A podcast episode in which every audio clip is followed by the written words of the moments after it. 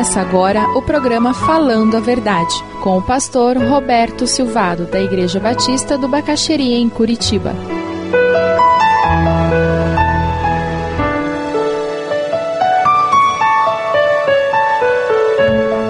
Eu encontrei uma frase num comentário que eu queria repartir com você. Jesus quis ensinar que a verdadeira vida se constrói com coisas que o dinheiro não pode comprar e que a ausência do dinheiro não pode destruir. Fantástica! De uma maneira singela e, e sintética, o autor conseguiu expressar valores tremendamente importantes para a nossa vida. A verdadeira vida se constrói com coisas que o dinheiro não pode comprar: amor, relacionamentos, perdão, misericórdia. Dinheiro não compra essas coisas e que a ausência do dinheiro não pode destruir. Eu posso não ter onde cair morto, mas eu posso amar. Eu posso não ter nenhum bem na vida, estar desempregado, mas eu posso perdoar e pedir perdão. A verdadeira vida, ela é feita com aquilo que não pode ser comprado. Ela é feita com aquilo que a ausência do dinheiro não retira de nós. Pensando no começo do ano, pensando no início, no início de um novo ano. Esses valores são importantíssimos.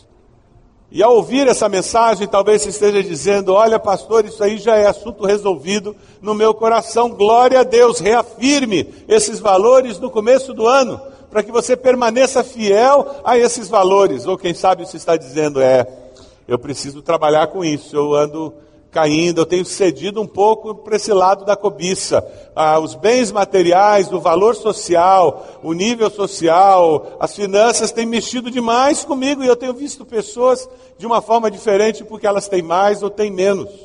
Vamos tirar algumas lições dessas parábolas para nós? Vamos lá, primeira lição. Eu queria destacar nos versículos 16 a 18 que o crescimento material pode ser bênção de Deus. Isso não é teologia da prosperidade, não, gente. É um fato. Deus prometeu que nos abençoaria também na área financeira. E nós não precisamos ter vergonha de dizer isso. Deus prometeu que nos abençoaria também na área financeira. Mas o crescimento material pode não ser bênção de Deus. E aqui que está a pegadinha. Desde a antiguidade, o ser humano tem mania de achar que toda vez que eu ganho dinheiro, Deus está me abençoando. Isso é mentira. Nem sempre, quando eu ganho dinheiro, quando eu cresço materialmente, o que eu ganhei veio de Deus. Eu e ele tivemos a oportunidade de conhecer um casal muito bem de vida, dirigindo Mercedes, casa no Guarujá, apartamento imenso nos jardins em São Paulo, alto executivo, mexiam com espiritismo, faziam cirurgias espirituais. Não sei se você já ouviu falar disso, mas você se reúne na mesa branca e uma pessoa está no hospital e você, naquela reunião, a entidade sai dali, vai ao hospital e retira o tumor da pessoa e retira mesmo. Retira mesmo o tumor da pessoa e aquele casal tinha esse nível de desenvolvimento, como eles dizem, no mundo espiritual. E aquele homem começou a ficar perturbado porque aquela entidade começou a se manifestar quando ele estava em reuniões da empresa. Antigamente era só na mesa branca e de repente aquela entidade começou a se manifestar fora da hora. E ele começou a perceber que ele não tinha mais controle sobre ele.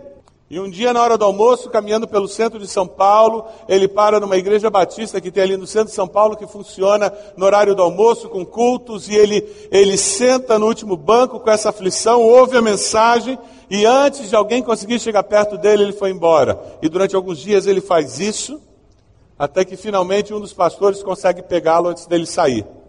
Conversam, e aquele homem vem a se converter. Ele se converte na hora do almoço, no centro da cidade de São Paulo, e a entidade avisa sua esposa em casa, dizendo: ele se converteu, agora ele bandiou para o outro lado. E a esposa telefona para ele dizendo: Que história é essa que você agora se converteu? E ele disse: Quando chegar em casa nós conversamos. Para encurtar a história, o barco no Guarujá foi, a mansão do Guarujá foi, o apartamento em São Paulo foi, o carro foi, o emprego foi. Nós os conhecemos aqui em Curitiba, vivendo na casa de amigos, uma casa emprestada, dirigindo um Fusquinha velho, ele desempregado e ela com emprego, como secretária trilingue na cidade industrial. O diabo tinha dado tudo o que eles tinham e tirou tudo na hora que eles se. E isso acontece às vezes. Quando alguém se converte e o que ele tem veio, foi dado pelo diabo, o diabo tira.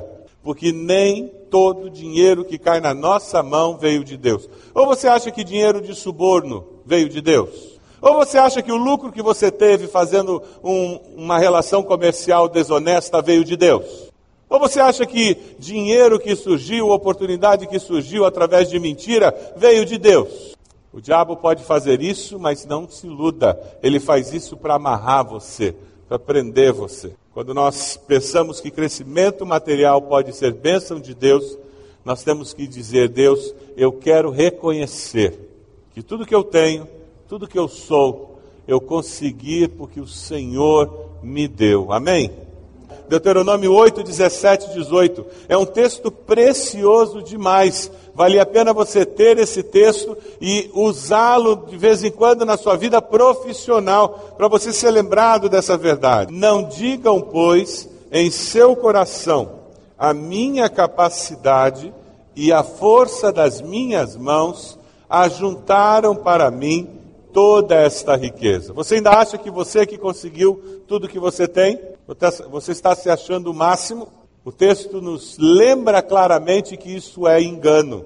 Veja o versículo 18. A segunda parte é preciosa.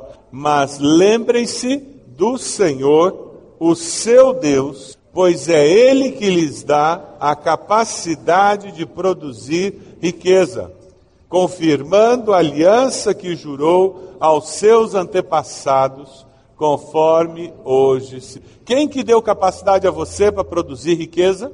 Deus. Foi Deus quem capacitou você, foi Deus quem deu condições. E quem vive com essa segurança enfrenta desemprego, enfrenta melhora de vida sem ficar soberbo, enfrenta piorar de vida sem, sem ficar desesperado. Por quê? Porque se eu não tenho, Deus está no controle, se eu tenho, Deus está no controle, porque é Deus quem me dá e é Deus quem me dá a condição de ter riqueza. Se eu não estou conseguindo acumular riqueza, Deus continua no controle. Você tem reconhecido que Deus é a fonte de capacidade, a fonte de oportunidade na sua vida. Existe um outro princípio muito especial, muito precioso, que sai dessa parábola. Além do crescimento material poder ser bênção de Deus, nós podemos viver com a certeza que o crescimento material pode enriquecer o coração. Eu posso me tornar uma pessoa melhor porque eu cresci financeiramente. Eu posso me tornar uma pessoa mais dependente de Deus porque eu fui promovido na empresa. O crescimento material pode enriquecer o coração. E é verdade. E o desejo de Deus, quando promove você na empresa, quando dá a bênção de você comprar uma casa própria, você poder melhorar o seu carro, Deus está querendo que isso produza gratidão no teu coração, que isso faça você reconhecer como Deus é bom, que isso transforme você numa pessoa mais amorosa, uma pessoa mais misericordiosa, alguém que, que recebeu tanto de Deus que com alegria passe a repartir um pouco com quem está do lado. Mas cuidado, cuidado porque o crescimento material pode empobrecer o coração. O erro não está em tornar-se rico, o erro está em não tornar-se rico para com Deus. Não existe virtude em ser pobre ou ser rico. Não existe virtude em nenhuma das duas situações. A virtude está na relação que eu tenho com Deus, na pobreza ou na riqueza. Veja o versículo 18. Já sei o que vou fazer a hora que ele teve muita colheita, vou derrubar meus celeiros, construir outros maiores, e ali guardarei toda a minha safra e todos os meus bens. Estrategicamente perfeito homem. Por isso que ele estava indo bem nos negócios. Ele tinha uma boa cabeça. Ora, se eu tive mais colheita, eu vou ter mais celeiros, assim eu posso guardar, posso esperar o melhor preço no mercado, eu tenho como ir vendendo aos poucos, não tenho que vender tudo por um preço menor. Estrategicamente correto. Deus tinha dado a ele a capacidade. Qual era o problema dele então? Era viver como centro do universo. Se você deseja adquirir a mensagem que acabou de ouvir, ligue para 41 33630327. Mencione o título ou o dia da mensagem e envie um e-mail para vida@ibb.org.br.